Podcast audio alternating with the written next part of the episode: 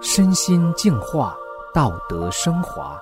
现在是明慧广播电台的修炼故事节目。听众朋友好，我是袁成，今天要和大家分享的故事是一位公务员的修炼故事。故事的主人公小刚是一名刚刚修炼法轮大法一年多的新学员，虽然修炼时间很短，却感受到了大法的美好，使得像他这样生命走到绝境的人，身体得到了净化。心灵得以纯净，摆脱了浊世的桎梏，走上了返本归真之路。让我们一起来听听他的故事。小刚是一名国家公务员，在乡政府工作。以前的工作主要是在财政所收税。收税的工作在中国人眼中可是个有油水的肥差。小刚也毫不客气地利用手中的权力，吃拿卡要，专横跋扈。丧失了一个人应有的正气与信念，沦落成金钱的奴隶，灰色收入颇多。在当今这个物欲横流的社会中，面对各种名利情的诱惑，小刚更是随波逐流，每天吃喝玩乐，还陷入了赌博的泥潭中。因为嗜赌，他在家里供了一些低龄的保家仙，希望能保佑他赌博时发财。最终，不但没赌发了财。还整天泡在乌烟瘴气的赌博环境中，把自己的身体弄得越来越糟。因为小刚脾气大，沾火就着，所以听不得别人半点不顺从的言语。妻子对他更是敢怒不敢言，否则就会招来他的怒骂。在外人面前，妻子从来都没说过小刚一句好话。那时的小刚不相信善恶有报，浑浑噩噩的活着。无知的干着那些伤天害理的事，不知道给自己造下了多少罪业。小刚有三个姐姐，他们都是修炼法轮大法的老弟子。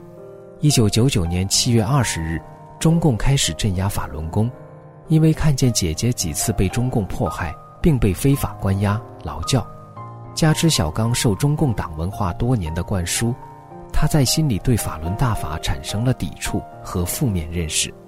对三个修大法的姐姐，他是极力的反对和不解，甚至是仇恨大法与姐姐们，认为他们太傻了。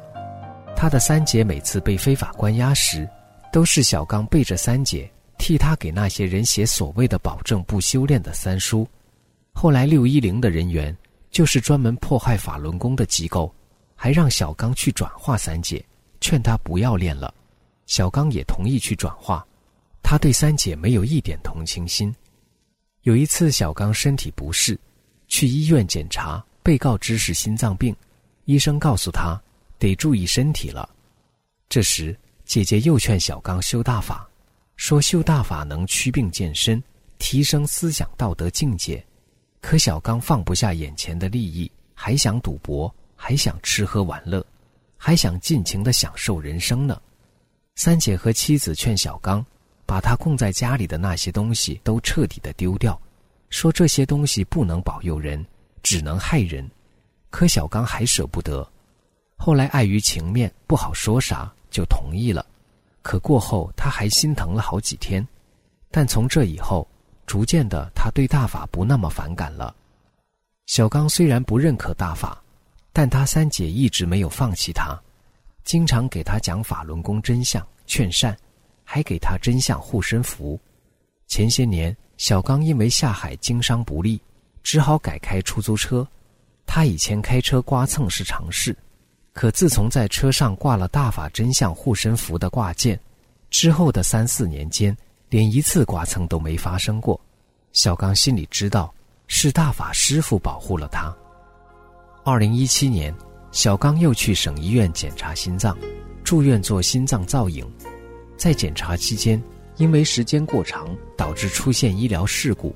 通过心脏内部的钢丝把血管壁刮破了，出现了渗血的症状。到晚上十点钟的时候，小刚突然休克过去。当时只有妻子一个人在医院陪护他。当时小刚的血压只有二十毫米汞柱了，已经是濒死状态，妻子都吓晕了。小刚在昏迷中感觉到妻子抱着他的腿。听到妻子哭着说：“你走了，我和儿子怎么办啊？”无助中，妻子打电话给小刚的三姐，哭着说：“怎么办啊？”三姐电话里告诉他：“只有求大法师傅救小刚了，让小刚的妻子赶快求师傅。”小刚妻子照做了，不到二十分钟，奇迹出现了，小刚的血压上升到了八十毫米汞柱。这个时候，医生开始抢救小刚，把他从二十三楼心脏内科转到十一楼心脏外科。科主任接到电话后，火速赶到现场为小刚做了心脏搭桥手术。这个时候，小刚家里还没有来得及交上住院的押金。手术进行了九个小时，做得非常成功。手术后，小刚被送到 ICU 重症监护室监护了两三个小时，然后就顺利的回到了普通病房。出院回家之后，小刚到当地医院拆刀口线时，医生告诉他，出现这样医疗事故的病人，一百个人里能抢救过来的只有两三个人，存活的几率是相当低的。小刚从心里感恩大法师父对他的救命之恩。通过这次亲身经历的大难不死，小刚感叹生命是如此的脆弱和无常。三姐和其他法轮功修炼者也一次次劝他学大法。小刚看到这些练法轮功的人都是这么的善良和真诚，并且身体健康，他彻底转变了对法轮大法的态度。从那以后，他开始安心的学大法了。三姐和同修法轮功的同修们。每天都叮嘱小刚去学法典，同他们一起学法，就是一起学习大法师傅的主要著作《转法轮》，以便知道如何修炼、如何提高，并时时用大法真善忍的标准来要求自己。修炼后，小刚再没吃过一粒药，身体却越来越好，也能熬夜了，根本看不出他是个做过心脏搭桥手术的人。妻子看到他真的变好了。还对别人夸小刚，说小刚真的变了，脾气也好了，每天早起练功学法，非常有规律。妻子说，他再也不用为小刚操心了。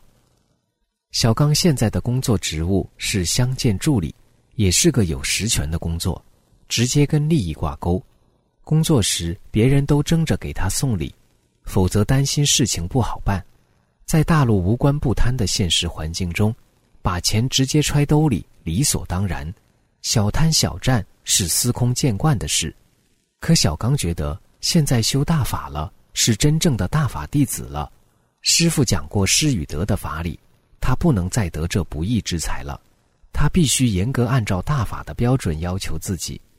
所以现在小刚上班，谁再给他送钱，他一分都不要，并拒绝收礼。事情该咋办就咋办。面对金钱的诱惑，他再也不动心了。